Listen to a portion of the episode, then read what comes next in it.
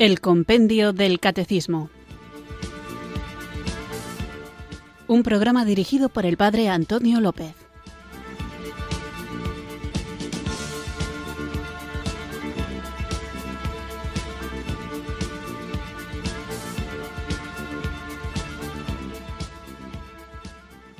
Muy buenas tardes, queridos oyentes de Radio María. Recibido un cariñoso saludo desde Irurzun en Navarra, quienes sintonizáis una tarde más esta radio que cambia vidas, esta emisora de la Virgen, Radio María, para escuchar el programa El Compendio del Catecismo, nuestro espacio diario de formación católica en el que tratamos de conocer la fe que queremos vivir, compartir y defender. Sabéis que estamos en la tercera parte del compendio del catecismo, donde hablamos de la vida en Cristo y dentro de esa tercera parte, en el capítulo segundo, a propósito de la comunidad humana, de manera que los temas que estamos tratando tienen que ver con la doctrina social de la Iglesia.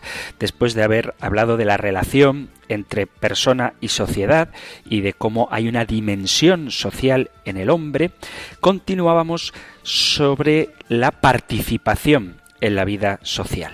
Hablábamos en concreto durante varios programas de el bien común y hoy comenzamos un nuevo apartado sobre un tema del que se habla mucho, muy a menudo en muchos ámbitos, en muchos contextos y es importante que sepamos qué es lo que la Iglesia nos tiene que decir a propósito de él. En concreto, me refiero a la justicia social a los católicos nos es imposible hablar de caridad, de justicia y de amor al prójimo si no acudimos a nuestro origen, a nuestra raíz, que es Cristo, y nuestra experiencia de Dios, del inmenso amor que nos tiene y que nos alimenta por medio del Espíritu Santo con su palabra y con los sacramentos. La justicia consiste en la voluntad constante de dar a Dios y al prójimo lo que le es debido. Esta virtud moral cardinal se traduce en la actitud determinada por la voluntad de reconocer al otro como persona, un reconocimiento que a pesar de las proclamaciones de propósitos y derechos humanos, muchas veces está seriamente amenazado por la difundida tendencia a recurrir exclusivamente a los criterios utilitaristas y materialistas, es decir, que valoramos en algunos ambientes se hace así a las personas por lo que pueden aportar, es decir, por lo útiles que nos puedan ser o por lo que poseen, por lo que tienen.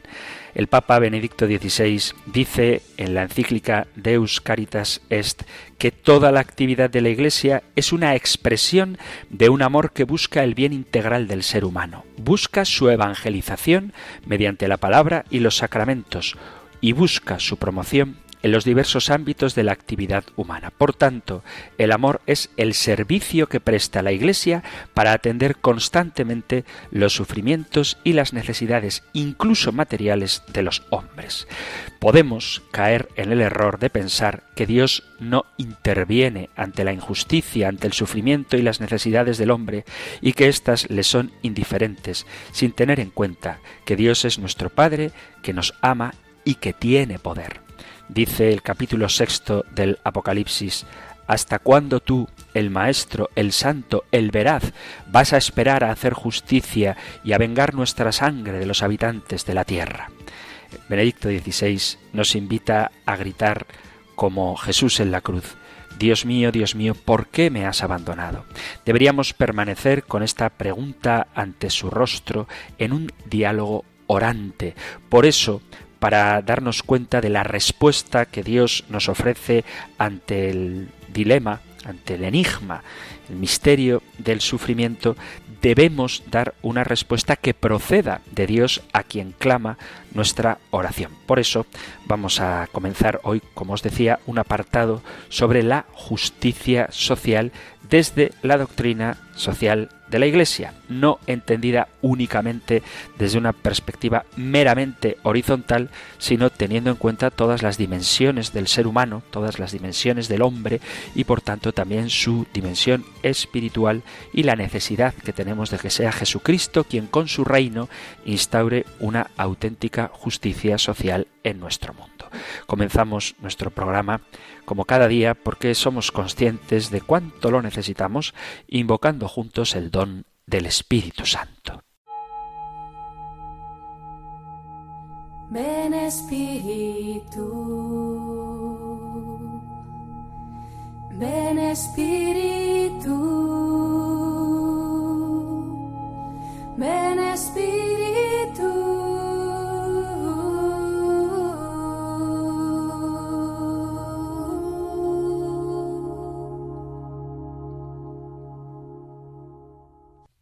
Oh Dios grande y omnipotente, de quien emanan todas las cosas, suave y ordinariamente como de su fuente natural.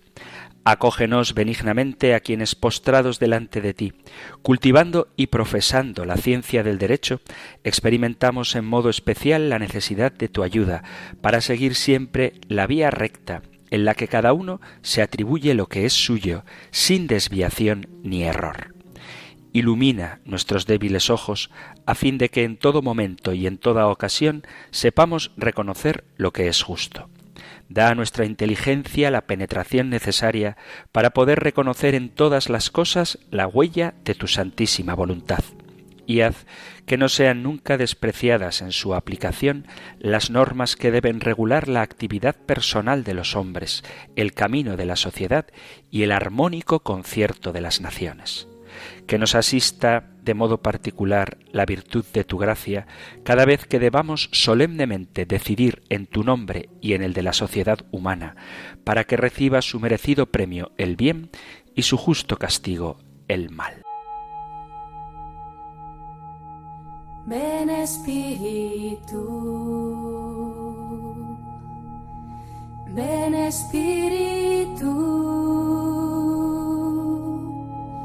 Ven Espíritu.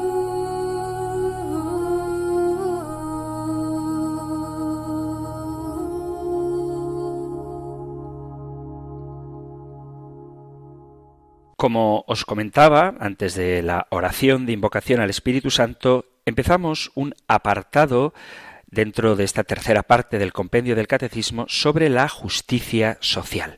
Lo que vamos a tratar hoy lo encontráis en el catecismo mayor en los puntos 1928 al 1933 y del 1943 al 1944. Nosotros escuchamos ahora la pregunta 411 del compendio del catecismo. Número 411. ¿Cómo asegura la sociedad la justicia social? La sociedad asegura la justicia social cuando respeta la dignidad y los derechos de la persona, finalidad propia de la misma sociedad. Esta, además, procura alcanzar la justicia social vinculada al bien común y al ejercicio de la autoridad cuando garantiza las condiciones que permiten a las asociaciones y a los individuos conseguir aquello que les corresponde por derecho.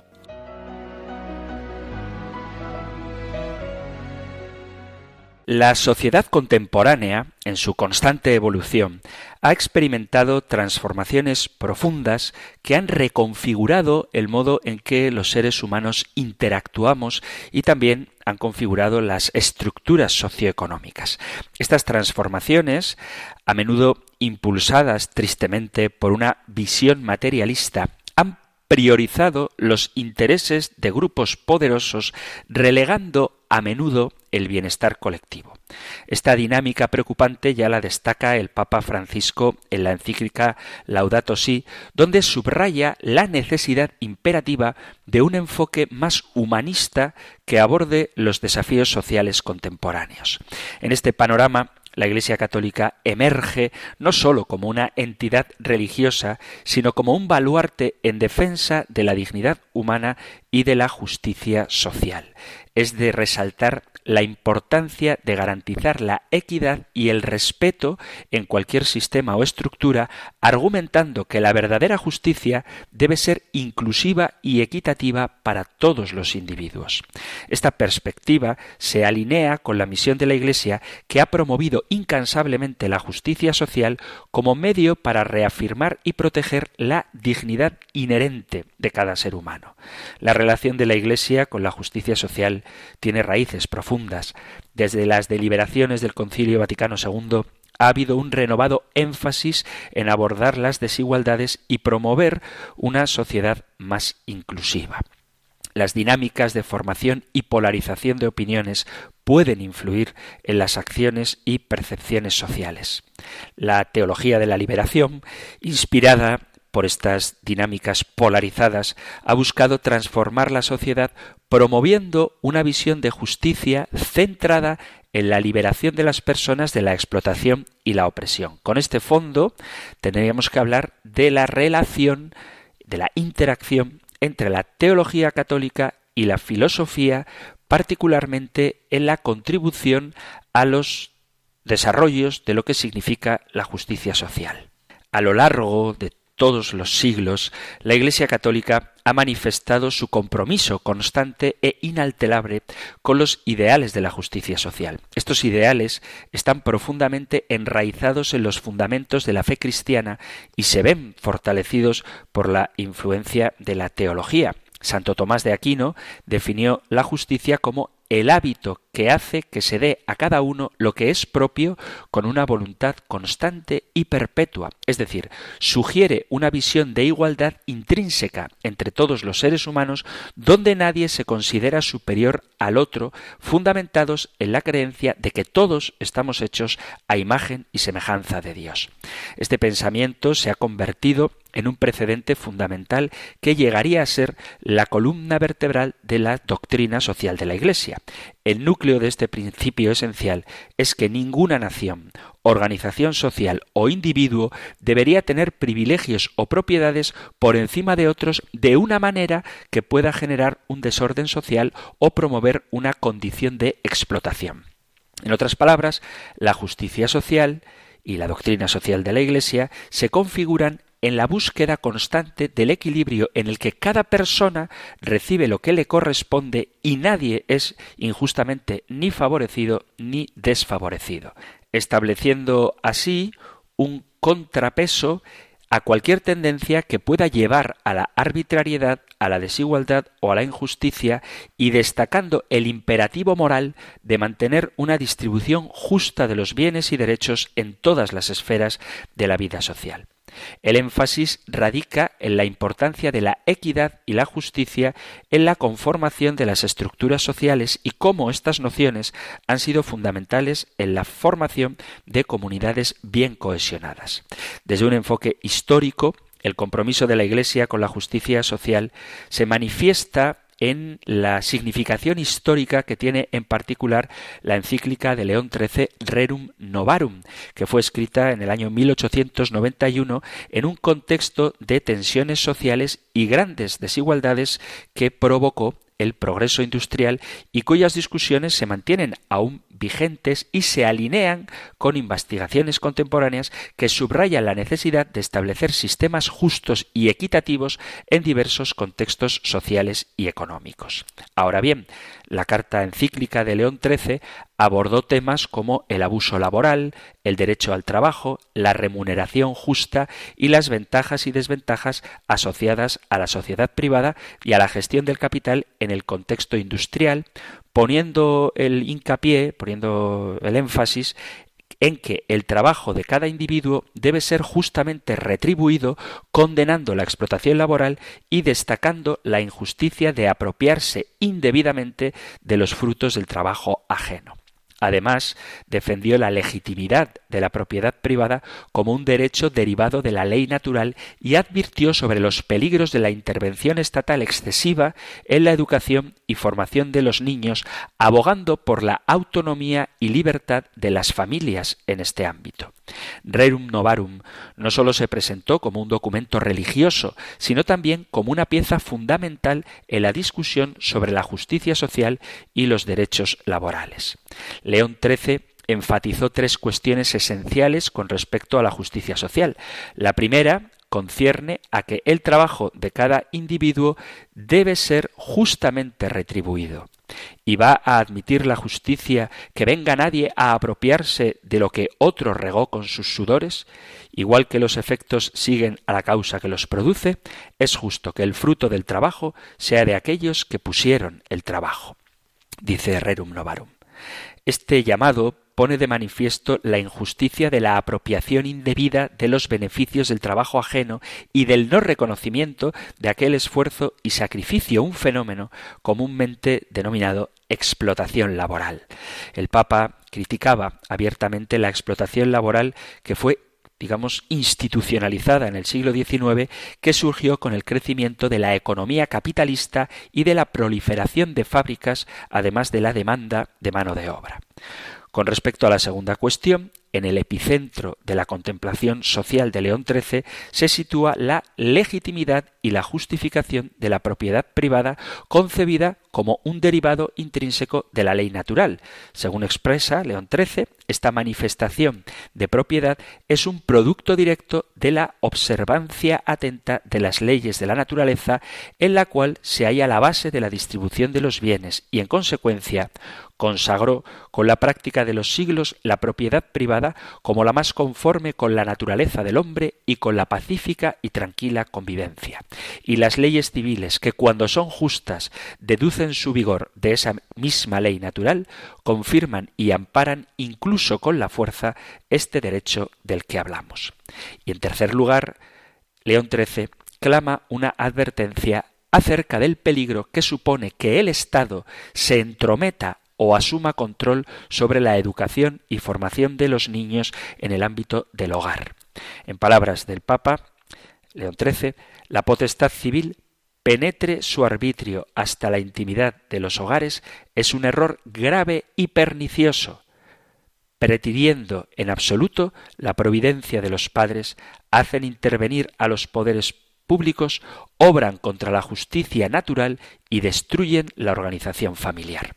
De modo que la educación y el desarrollo de cada familia deben ser procesos autónomos, libres de la interferencia de estructuras estatales o de normas político-económicas que puedan condicionar la formación moral.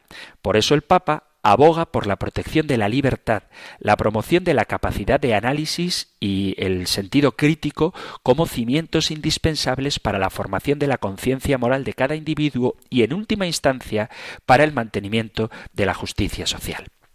Tras la profunda reflexión de Rerum Novarum para responder a las injusticias sociales, la Iglesia continuó explorando sobre este tema con la encíclica Populorum Progressio del Papa Pablo VI en el año 1967, en la cual se enfatiza el vínculo entre progreso de las naciones y desarrollo social. Al igual que su antecesor, esta encíclica se inscribe en una tradición de pensamiento que se remonta a la concepción de Santo Tomás de Justicia y que ha evolucionado a lo largo de los siglos. En ella se abordan temas como el trabajo digno, la explotación y la gestión ética de los legados culturales y materiales, reflejando una continuidad y profundización en el compromiso de la Iglesia con la justicia social y el bienestar humano.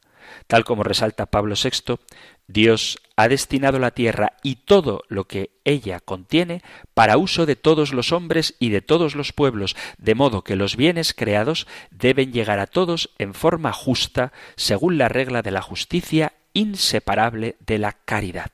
Por lo tanto, el ejercicio de la justicia no puede ser desligado de la práctica de la caridad, el espíritu de fraternidad y un énfasis particular en la evolución ética de las relaciones comerciales. En este contexto, el Papa señala que la justicia social exige que el comercio internacional, para ser humano y moral, restablezca entre las partes al menos una cierta igualdad de oportunidades. Es decir, aquellos países menos favorecidos, ya sea por su potencial económico o por su capacidad para generar recursos en materias primas, deberían tener las mismas oportunidades de desarrollo comercial que las naciones más poderosas o hegemónicas. La doctrina social de la Iglesia Añadirá posteriormente que la responsabilidad de las naciones económicamente más poderosas con respecto a las de economía más pequeña es una responsabilidad de subsidiariedad o protección frente a las duras leyes del mercado liberalista. Ahora bien, todas estas reflexiones sobre la justicia social que la Iglesia Católica ha desarrollado a lo largo de los años convergen en un principio esencial de la práctica de la justicia social, como lo expresa San Juan Pablo II en Solicitudo Rei Sociales, que se centra fundamentalmente en la búsqueda de la paz. Dice el Papa Juan Pablo II que la solicitud por el bien común de toda la humanidad, en lugar de la búsqueda del provecho particular, la paz sería posible como fruto de una justicia más perfecta entre los hombres. De este modo, el fruto de la justicia social que nos lleva inexorablemente hacia una cultura de paz radica en revalorizar el trabajo humano, rescatar la dignidad de la persona humana, practicar la caridad y la fraternidad con los más necesitados. El espíritu de la práctica de la justicia social es un espíritu de constante búsqueda de la paz, pues las injusticias generan conflictos y guerras a lo largo de la historia y estos conflictos y guerras han fomentado la explotación, la denigración y la destrucción de la imagen de Dios en la persona. Por tanto, la búsqueda de la justicia social es en esencia la búsqueda de un camino hacia la paz. Siguiendo la tradición de sus predecesores, el Papa Francisco, en su actual pontificado, reitera la importancia de una integración total de los pueblos junto con sus sistemas económicos, políticos y culturales para lograr una justicia social auténtica. Esta justicia no sólo se refiere a estructuras externas, sino que está intrínsecamente ligada al desarrollo individual y colectivo de las comunidades en visión del Papa Francisco la dimensión espiritual de la persona humana y la intervención divina en la historia no son contradictorias, al contrario, existen en armonía reflejando la comprensión cristiana de la naturaleza de Cristo que es a la vez humana y divina. Dicho esto, el concepto de persona ocupa un lugar central en las reflexiones sociales de la Iglesia, sirviendo como puente entre la teología y la doctrina social de la Iglesia. Esta noción subraya la esencia relacional del ser humano contraponiéndose al individualismo. En lugar de excluir, busca incluir, reconociendo en cada individuo una dignidad intrínseca, única e inviolable derivada de su condición de hijo de Dios. Así las personas no deben ser vistas como meros objetos de explotación, sino como seres libres y autónomos. La doctrina social de la Iglesia define la justicia como el acto de dar a Dios y al prójimo lo que le corresponde, lo que les es debido.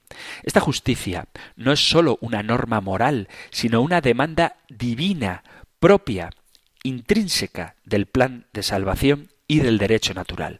Por lo tanto, la reflexión que la Iglesia Católica propone sobre la naturaleza del ser humano y la estructura de la sociedad se centra en la dignidad de la persona y en el ideal de una sociedad que emane de esa dignidad orientada hacia la justicia social y la paz. Estos modelos, desde una perspectiva teológica, encuentran su máxima expresión en Cristo, revelados por el Espíritu Santo, y deben ser la base de cualquier propuesta de desarrollo integral a que aspira la justicia social. No podemos buscar una auténtica justicia social si no tenemos una auténtica visión del hombre, y quien revela el hombre al hombre es Jesucristo. Por eso en él, en su naturaleza divina y humana, es donde encontramos el fundamento para una auténtica justicia social.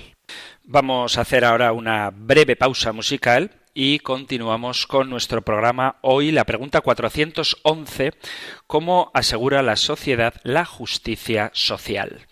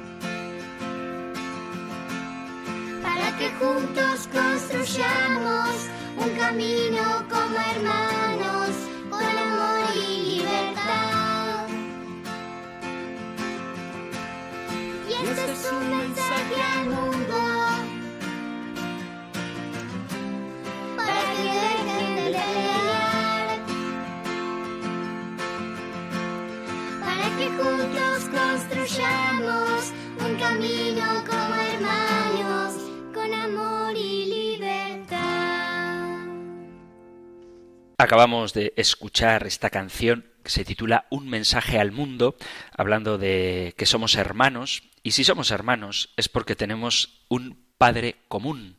Y en esta dignidad que nos da el ser hijos de Dios es donde fundamentamos la idea de justicia y también, por supuesto, la idea de justicia social. Antes de continuar hablando de este tema, me gustaría resaltar la diferencia entre algunos términos que en ocasiones se confunden y se tratan como sinónimos cuando en realidad no lo son. Lo digo porque en muchos ámbitos, me atrevería a decir que en todos los ámbitos de la política se alude a la igualdad y a la libertad, mientras que cuando nosotros hablamos de igualdad tenemos que entender muy bien a qué nos estamos refiriendo. La justicia social es un concepto cuyos pilares fundamentales son la igualdad de oportunidades y los derechos humanos. Mediante la justicia social, todas las personas pueden desarrollarse plenamente teniendo en cuenta la diversidad y las necesidades e intereses que tiene cada una de ellas. El principal enemigo al que hace frente la justicia sería la desigualdad y por eso hay que entender bien este concepto para diseñar estrategias de diversidad, equidad, inclusión, pertenencia ideas que tienen un alto valor social. La ruta para lograr la equidad no se logra tratando a todos por igual, sino que se logra tratando a todos con justicia de acuerdo con sus circunstancias. Por eso, la justicia social es un concepto global y da respuesta a una sociedad que presenta desigualdad e inequidad y, por lo tanto, injusticia. Pero para hacer frente a esta situación se debe trabajar por la igualdad de oportunidades para todas las personas, teniendo en cuenta la diversidad y dando respuestas diferentes a necesidades diferentes. Por lo tanto, podríamos decir que los conceptos de equidad, igualdad y justicia social no son sinónimos. Hay que ver cuáles son los contenidos de estos conceptos para, como digo, poder diseñar estrategias que tengan como objetivo reducir las brechas sociales y contribuir de esta manera a reducir las desigualdades. Si los entendemos correctamente, podremos enfocar de manera adecuada nuestros proyectos y sabremos definirlos y enmarcarlos de la forma más óptima. ¿Qué es lo que entendemos por desigualdad?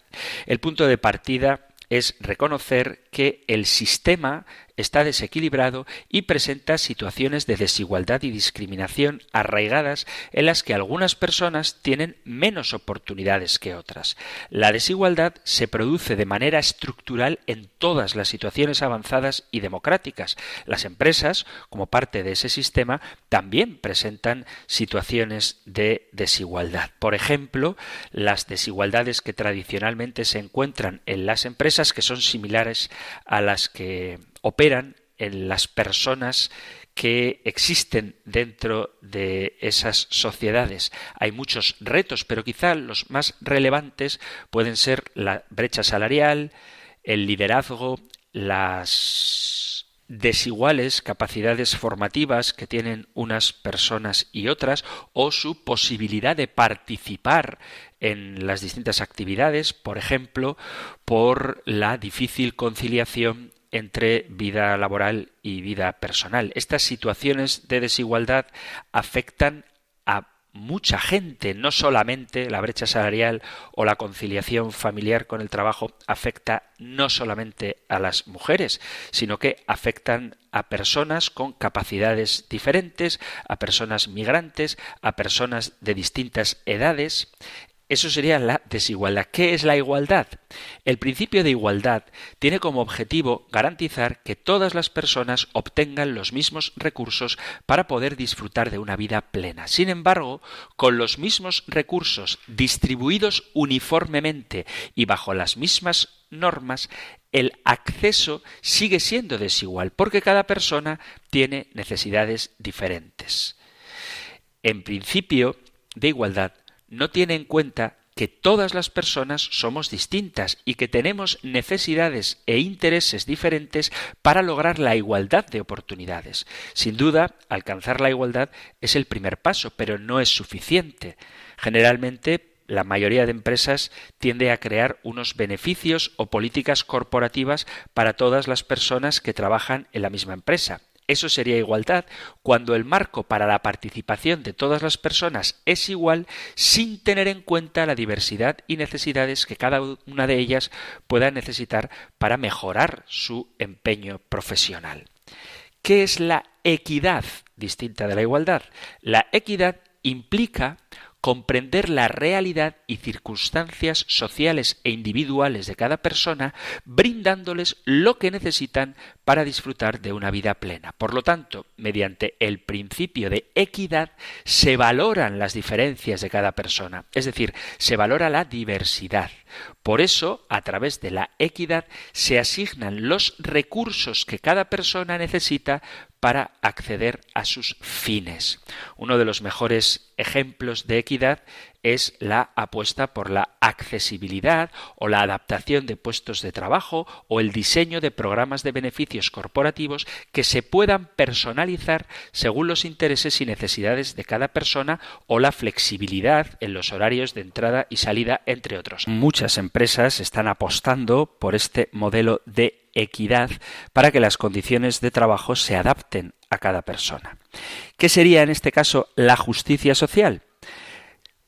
La justicia social consistiría en corregir las desviaciones estructurales del sistema, creando entornos inclusivos y ayudando a todas las personas a desarrollarse y a participar activamente en la sociedad y valorando la diversidad. Solo así podremos crear soluciones sostenibles que nos ayuden a alcanzar la plena inclusión. De esta manera estaremos apostando por la justicia social.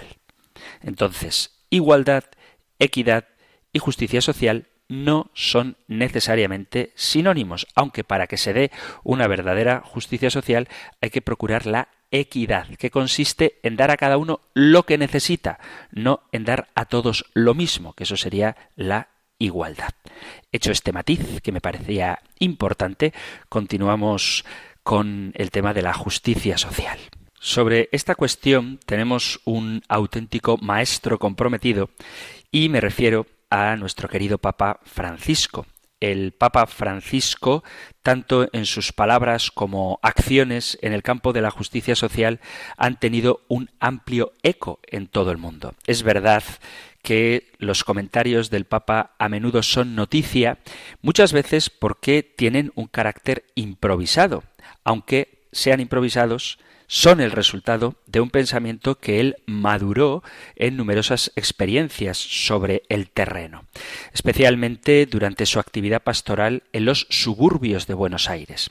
Ahora que su acción adquiere casi siempre un carácter emblemático y periodístico, es evidente que el Papa Francisco, consciente del eco que suscitan sus palabras, aprovecha al máximo las oportunidades que se le ofrecen, sobre todo a nivel público, y por lo tanto hace lo que debe hacer, como suele repetir él mismo, a pesar de las críticas que provienen de una forma estancada de entender la actividad de la Iglesia, no acostumbrados a un pontífice que a menudo hace afirmaciones muy rotundas. Muchísimas veces el Papa habla de la cultura del descarte, del desprecio, para estigmatizar un concepto que pretende privilegiar solo a aquellos que ya están económicamente y culturalmente favorecidos.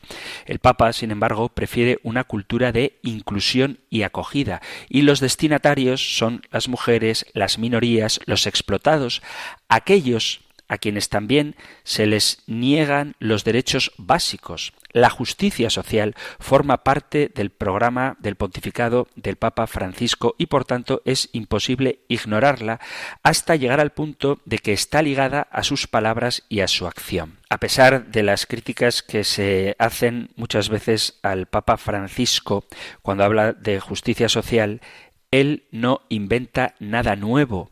La doctrina social de la Iglesia ha tenido influencia en la historia y en acontecimientos a veces controvertidos, sobre todo a partir del impacto de la Rerum Novarum de León XIII, en una época en la que los derechos de los trabajadores seguían siendo desconocidos porque no se contemplaba el derecho a una licencia de trabajo por razones de salud y no había posibilidad de tener pensión, no tenías derecho a remuneración y tampoco existía la medicina gratuita cosas que hoy tenemos totalmente asumidas resultaban chocantes cuando León XIII escribió Rerum Novarum. Tal es la preocupación de la Iglesia por la justicia social que hasta el año 2017 existía el Pontificio Consejo para la Justicia y la Paz, que después fue abolido en el año 2017 y sus competencias pasaron al Dicasterio para el Servicio del Desarrollo Humano Integral, que tiene la tarea de promover a la persona humana y a su dignidad dada por Dios, también los derechos humanos, la salud, la justicia y la paz. Este dicasterio se interesa principalmente por cuestiones relacionadas con la economía y el trabajo, el cuidado de la creación y de la tierra como casa común, las migraciones y las emergencias humanitarias. La doctrina social es parte integrante de la misión evangelizadora de la Iglesia y con mayor razón ha de considerarse importante para la nueva evangelización. Acogiendo a Jesucristo y su Evangelio, además de en la vida personal, también en las relaciones sociales, nos convertimos en portadores de una visión del hombre, de su dignidad, libertad y relacionalidad que se caracteriza por la trascendencia en el sentido tanto horizontal como vertical, de la antropología integral que deriva de la revelación y del ejercicio de la razón natural dependen la fundación y el significado de los derechos y los deberes humanos. Los derechos y los deberes, en efecto, no tienen como único y exclusivo fundamento la conciencia social de los pueblos, sino que dependen primariamente de la ley moral natural inscrita por Dios en la conciencia de cada persona y, por tanto, en última instancia, de la verdad sobre el hombre y sobre la sociedad. Aunque la defensa de los derechos ha hecho grandes progresos, la cultura actual, caracterizada entre otras cosas por un individualismo utilitarista y un economicismo tecnocrático, tiende a subestimar a la persona. Esta es concebida como un ser fluido sin consistencia permanente. No obstante, esté sumergido en una red infinita de relaciones y de comunidades. El hombre de hoy, paradójicamente, aparece a menudo como un ser aislado, porque es indiferente respecto a la relación constitutiva de su ser, que es la raíz de todas las demás relaciones, la relación con Dios. El hombre de hoy es considerado en clave prevalentemente biológica o como capital humano, recurso, parte de un engranaje productivo y financiero que lo supera. Si por una parte se sigue proclamando la dignidad de la persona, por otra, nuevas ideologías como la hedonista y egoísta de los derechos sexuales y reproductivos o la de un capitalismo financiero desordenado que prevarica en la política y desestructura la economía real, contribuye a considerar al trabajador dependiente y su trabajo como bienes menores y a minar los fundamentos naturales de la sociedad, especialmente de la familia. En realidad, el ser humano, constitutivamente trascendente respecto a los demás seres y bienes terrenos, goza de un primado real que lo sitúa como responsable de sí mismo y de la creación. Concretamente, para el cristianismo, el trabajo es un bien fundamental para el hombre en vista de su personalización, de su socialización, de la formación de la familia, de aportación al bien común y a la paz. Precisamente por eso, el objetivo del acceso al trabajo para todos es siempre prioritario, también en los periodos de recesión económica. De una nueva evangelización del ámbito social puede derivar un nuevo humanismo y un renovado compromiso cultural. Ella ayuda a destronar los ídolos modernos, a sustituir el individualismo, el consumismo materialista y la tecnocracia con la cultura de la fraternidad y de la gratuidad, del amor solidario. Jesucristo resumió y perfeccionó los preceptos con un mandamiento nuevo, como yo os he amado, amaos también unos a otros. Esto lo dice el Señor en el Evangelio de San Juan en el capítulo 13, versículo 34. Y aquí está el secreto de toda vida social plenamente humana y pacífica, así como de la renovación de la política y de las instituciones nacionales y mundiales. Hay que comprometerse por la construcción de una comunidad mundial con su autoridad correspondiente, partiendo del amor, y precisamente del amor por el bien común a la familia humana.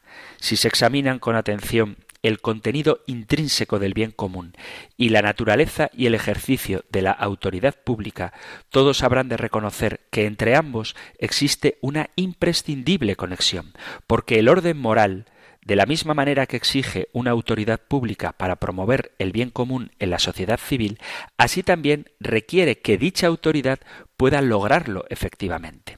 La Iglesia no tiene la tarea de sugerir desde un punto de vista jurídico y político la configuración concreta del ordenamiento internacional, pero ofrece a quien tiene la responsabilidad los principios de reflexión, los criterios de juicio y las orientaciones prácticas que puedan garantizar su entramado antropológico y ético en torno al bien común. En la reflexión se ha de tener presente que no se debería imaginar un superpoder concentrado en manos de pocos que dominaría a todos los pueblos explotando a los más débiles, sino que toda la autoridad debe entenderse ante todo como fuerza moral, facultad de influir según la razón, es decir, como autoridad participada de la autoridad de Dios, limitada por el derecho y por la ley natural. Dicho esto, que es una cita del Papa Benedicto XVI, y volviendo al Papa Francisco, a menudo escucho en muchos ambientes católicos criticar al Papa actual, al Papa Francisco, por su implicación en el sostenimiento de la casa común. Incluso hay quienes tratan de oponer las enseñanzas ecológicas del Papa Francisco con los pontificados anteriores. Sin embargo, lo que el Papa Francisco dice con respecto a la ecología, y esto tiene que ver con la justicia social, no es nada nuevo. Ya el Papa Benedicto XVI, retomando la tradición sobre todo de Juan Pablo II, habla de la cuestión ecológica y lo hace en muchos momentos. En Caritas in Veritate habla por primera vez de la responsabilidad de cuidar la naturaleza pensando en las generaciones futuras. Dice, el tema del desarrollo está también muy unido hoy a los deberes que nacen de la relación del hombre con el ambiente natural. Este es un don de Dios para todos y su uso representa para nosotros una responsabilidad para con los pobres, las generaciones futuras y toda la humanidad. Y en el mensaje para la Jornada Mundial de la Paz del año 2007, el Papa Benedicto usó la expresión ecología de la paz y expuso que la destrucción del medio ambiente, su uso impropio o egoísta y el acaparamiento de los recursos de la tierra generan fricciones, conflictos y guerras, precisamente porque son fruto de un concepto inhumano del desarrollo. En él habla de la naturaleza como la casa común, concepto que luego tomará el Papa Francisco para subtitular la encíclica Laudato Si, cuidado de la casa común. Pero donde el Papa Benedicto más desarrolla este cuidado del medio ambiente es en el mensaje de la Jornada Mundial de la Paz del año 2010, cuyo título fue Si quieres promover la paz, protege la creación, citando a San Juan Pablo II, que decía literalmente, en nuestros días aumenta cada vez más la convicción de que la paz mundial está amenazada también por la falta del debido respeto a la naturaleza, añadiendo que la conciencia ecológica no debe ser obstaculizada, sino más bien favorecida, de manera que se desarrolle y madure encontrando una adecuada expresión en programas e iniciativas concretas. Y esto son citas del Papa Benedicto y del Papa Francisco, perdón, del Papa Benedicto y del Papa Juan Pablo II. Por lo tanto, cuando se critica al Papa Francisco por hablar de ecologismo, en el fondo no se está entendiendo la importancia que esto tiene con respecto a la justicia social. El Papa Benedicto XVI suele insistir en que defender lo creado exige respetar la naturaleza del ser humano. Esta consideración marca la diferencia entre el Papa y el movimiento ecologista contemporáneo. Es decir, no hay que identificar al Papa con ese ecologismo naturalista que prescinde de Dios. El hecho de que se refiera a la creación supone un desafío a los dogmas seculares que suscriben muchos activistas del ecologismo actual.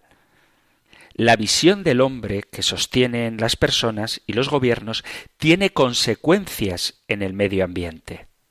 Tras la caída del muro de Berlín y el derrumbamiento de los regímenes materialistas y ateos, se hizo patente el alcance de las profundas heridas que un sistema económico sin referencias fundadas en la verdad del hombre había infligido no sólo a la dignidad y a la libertad de las personas y los pueblos, sino también a la naturaleza con la contaminación de la tierra, las aguas y el aire. La negación de Dios desfigura la libertad de la persona humana al tiempo que devasta la creación. Por eso la salvaguarda de la creación no responde principalmente a una exigencia estética, sino más bien a una exigencia moral, ya que la naturaleza manifiesta un designio de amor y de verdad que nos precede y que viene de Dios. Por eso el Papa saca implicaciones concretas que van unidas a la causa del ecologismo, el respeto a la vida humana desde la concepción hasta la muerte natural y la defensa del matrimonio concebida como un vínculo estable entre un hombre y una mujer. ¿Cómo se puede separar o incluso presentar como antagonista la protección del medio ambiente y la protección de la vida humana, incluida la del no nacido? Es en el respeto a la persona humana donde se manifiesta su sentido de responsabilidad por la creación. Todo lo que tiene que ver con la justicia social, es decir, las relaciones sociales, las condiciones de trabajo, la vida económica y la ecología están interrelacionados.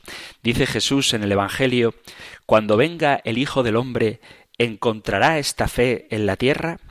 Evangelio de Lucas capítulo 18, versículo 8.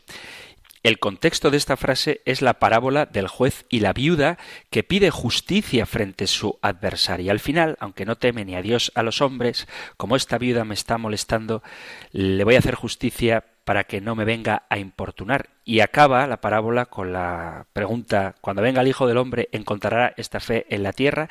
Jesús utiliza esta parábola para que oremos en todo momento sin desfallecer, teniendo sed de justicia. La viuda representa a aquella persona que no se cansa de buscar la justicia, una fe que busca justicia, una fe que busca que se haga justicia. ¿Qué justicia? La justicia de Dios, o sea, que el hombre tenga dignidad y que todos sean tratados así. No puede haber un cristianismo que no sea social. La condición social de la fe es algo inherente nos está diciendo que el cristianismo tiene una condición social. Es decir, que si no hay esta condición social, la fe no es cristiana.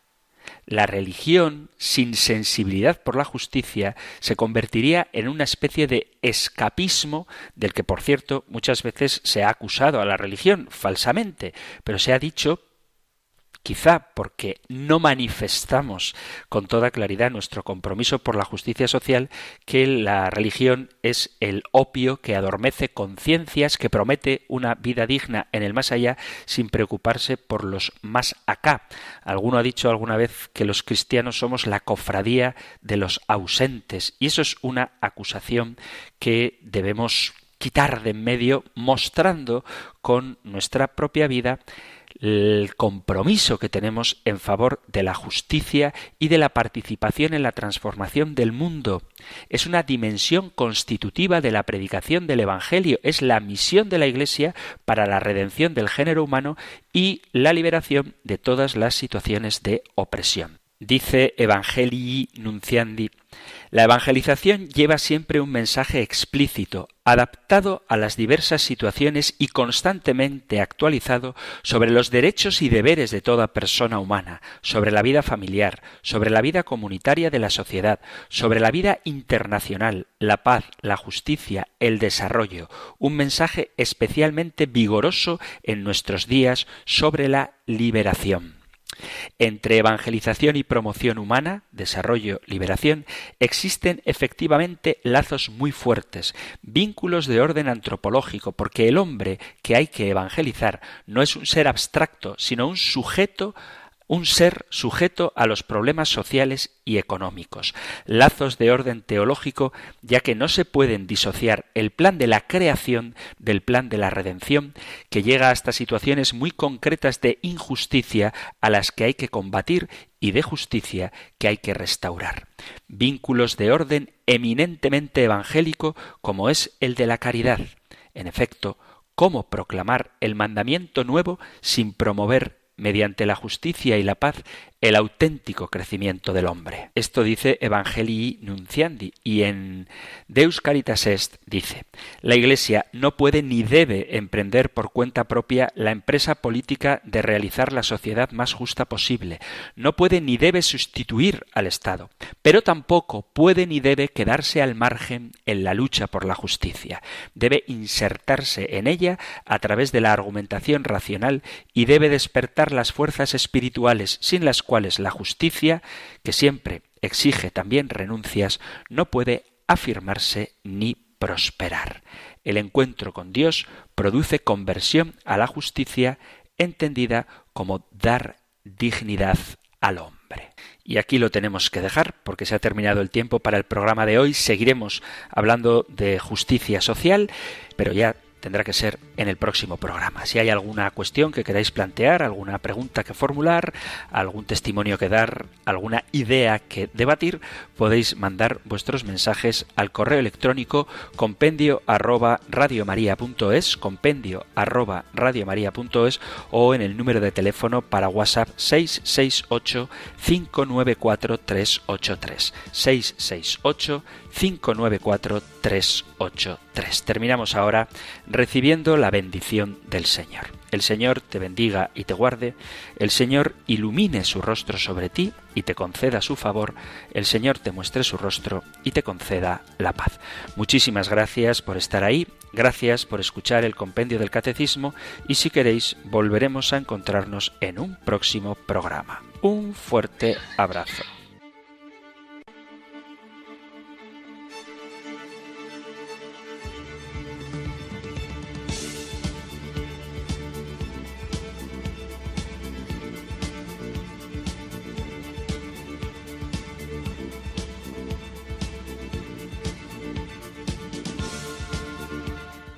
El Compendio del Catecismo.